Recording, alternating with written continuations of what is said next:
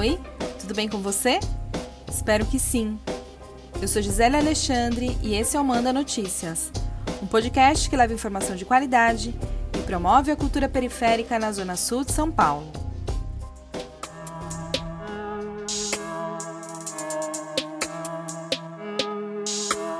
A campanha de vacinação contra a Covid-19 é, sem dúvida, a principal notícia da atualidade.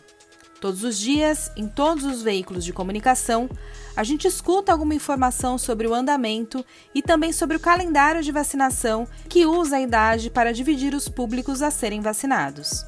Aqui em São Paulo, a vacinação começou em 17 de janeiro de 2021 e até agora apenas a população acima de 60 anos foi vacinada, além de alguns grupos prioritários, como profissionais da saúde, da educação, pessoas com comorbidades, gestantes, entre outros. Essa estratégia de distribuição, que prioriza os mais velhos na hora da imunização, parece ser a mais justa, certo? Um estudo recente afirma que não.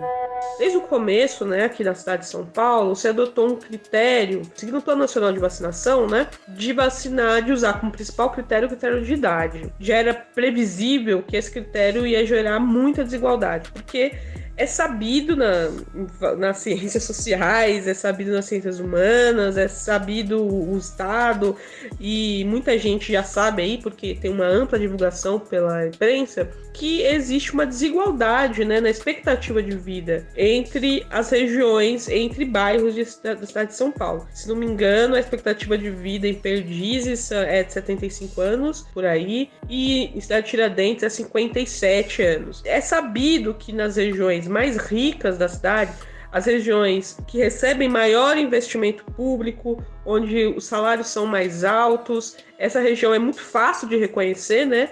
É uma parte ali da Zona Oeste que vai descendo para sul, vai até Santo Amaro ali, né? Vai de do alto de ali do centro, passa por Pinheiros, é o que a gente chama de eixo sudoeste. Se você pegar o desenho da linha do metrô de São Paulo, né, e traçar ali a linha verde amarela, bem naquele pedacinho ali que é coberto pela pelas linhas verde e amarelas e um trecho da, da Esmeralda, é, é ali onde se autossegrega a população mais rica da cidade e que tem a maior expectativa de vida. Portanto, é ali que tem sido aplicado o maior número de vacinas. Essa que você ouviu é a Gisele Brito. Ela é jornalista e pesquisadora do Laboratório Espaço Público e Direito à Cidade, o Lab Cidade, um laboratório de pesquisa e também uma extensão da Faculdade de Arquitetura e Urbanismo da USP. Recentemente, o laboratório divulgou uma pesquisa que aponta a desigualdade na distribuição das vacinas contra a Covid-19 entre regiões mais pobres e as mais ricas de São Paulo. O estudo aponta que a forma como o plano de imunização foi realizado reforça a desigualdade social que existe na cidade, pois a priorização dos idosos beneficia as áreas onde a expectativa de vida é maior, ou seja, onde as pessoas vivem mais. E isso é demonstrado em gráficos. Um deles mostra que no Jardim Ângela, menos de 5% da população foi vacinada. No Capão Redondo e no Jardim São Luís, o número de vacinados não chega a 7,5%. Enquanto isso, nos distritos como Campo Belo e Moema, esse número chega a 12,5%. Mas não é apenas a idade que influencia nessa desigualdade. Também é ali onde, nessa região, onde moram os profissionais de saúde médicos, né, especialmente, e onde também tem uma concentração alta de profissionais diplomados, né, com, com ensino superior completo, que tem sido é, critérios, né, que vêm sendo adotados. A gente também viu nessa pesquisa que quando você aciona outro critério, que é o critério de categorias profissionais é, que estão na linha de frente, esse critério ele tem mais é, impacto naquelas regiões que a gente mostrou é, que tem maior concentração da doença. Agora, esse critério é deturpado, né? Esse critério laboral é deturpado quando é, categorias profissionais que têm forte poder de lobby, né, forte poder de intervir na política pública, né, na, na enfim, de fazer lobby para suas categorias, é, intervém nesses critérios. Então, ao invés de você vacinar aquelas categorias que foram consideradas essenciais e que não puderam é, e que não, não puderam e que não podem né,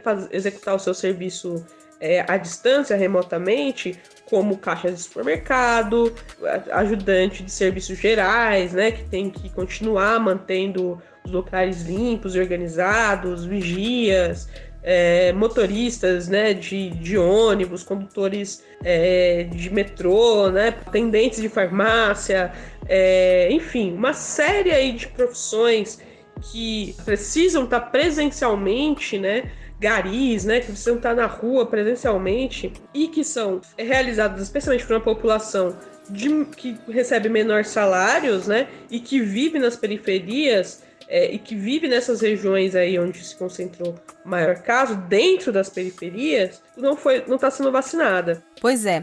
O estudo do Labicidades mostrou que, embora algumas categorias profissionais bastante expostas ao vírus tenham sido incluídas no cronograma prioritário da vacinação, como os profissionais de serviço funerário, motoristas, metroviários e cobradores, a maior parte das categorias de trabalhadores que atuam nos serviços essenciais ou que voltaram a funcionar a partir das medidas de flexibilização, ainda não estão previstas no cronograma de vacinação, como os funcionários de supermercado, por exemplo, que na maioria das vezes moram nas periferias.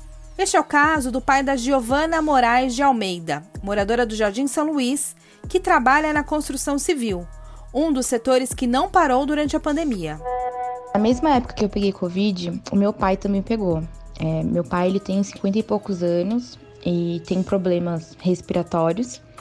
Então, assim, foi um desgaste ainda maior, foi uma angústia ainda maior saber que, além daquela preocupação que eu tava tendo comigo, aquele medo todo, eu tava morrendo de medo de alguma coisa acontecer também com meu pai. Tanto que ele ficou pior do que eu, né? Eu tive um quadro leve e ele já teve um quadro ali intermediário, assim. Ele teve inflamação no pulmão, teve que tomar vários antibióticos super fortes, anticoagulante, e a tosse dele também era muito pior do que a minha. Então, assim, dá muito medo. Foi assim, foram 15 dias de pesadelo, assim.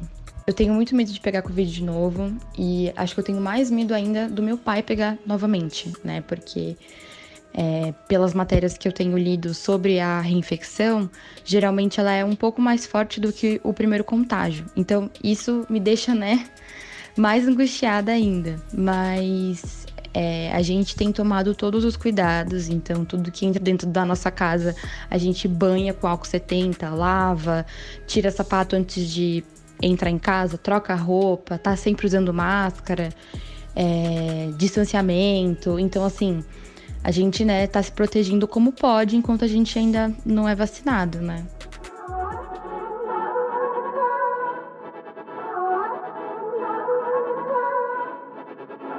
O medo da Giovana é o mesmo de muita gente. A vacina é a nossa única salvação para a gente se livrar desse vírus. Enquanto ela não é uma realidade para todos e todas, é essencial manter as medidas de higiene e de distanciamento social como recomenda a Organização Mundial da Saúde. A pesquisadora Gisele Brito conta pra gente qual deveria ser o método de distribuição de vacinas mais apropriado para evitar que as desigualdades sociais identificadas na pesquisa continuem se repetindo. A recomendação é que os critérios levem em consideração as vulnerabilidades sociais que já foram detectadas, para levar em consideração as atividades profissionais que estão mais expostas, que foram mais expostas, as que estão mais expostas. Então, é possível que o, Estado, o Estado consegue saber exatamente onde estão as áreas de concentração da doença, fazendo isso de maneira é, científica, né, ou técnica, sem ah, se valer aí de um preconceito, de uma estigmatização de territórios, né? É fácil dizer, ah, bairro, a quebrada tal, distrito tal, é, que é um distrito conhecido por ser um distrito periférico, por ser um distrito é, com grande população negra, é um distrito problemático. É, você precisa olhar para aqueles lugares exatamente, ver exatamente onde está o problema e agir, porque classificar os lugares sem agir só serve para aprofundar as desigualdades, né? E para finalizar, fica aqui o desabafo da Giovana.